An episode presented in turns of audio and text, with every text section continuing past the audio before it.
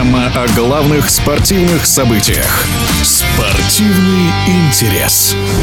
Все меньше времени остается до чемпионата мира по быстрым шахматам и блицу, который стартует 26 декабря в Самарканде. Комментарий шахматного обозревателя Александра Злачевского.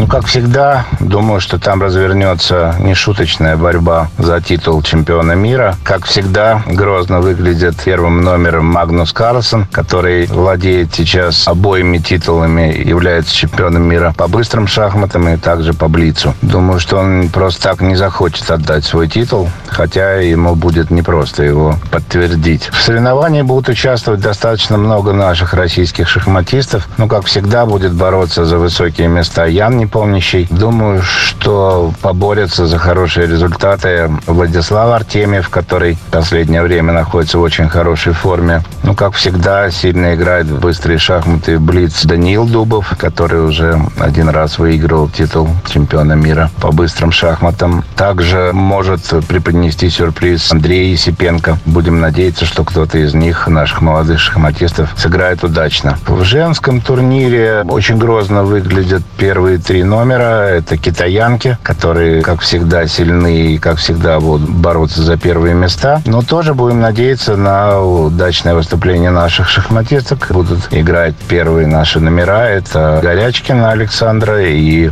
Екатерина Лагно. Думаю, что они тоже поборются с китаянками за хорошие места в чемпионате мира. Ну, я думаю, что в конце года все взгляды шахматистов будут прикованы к Самарканду.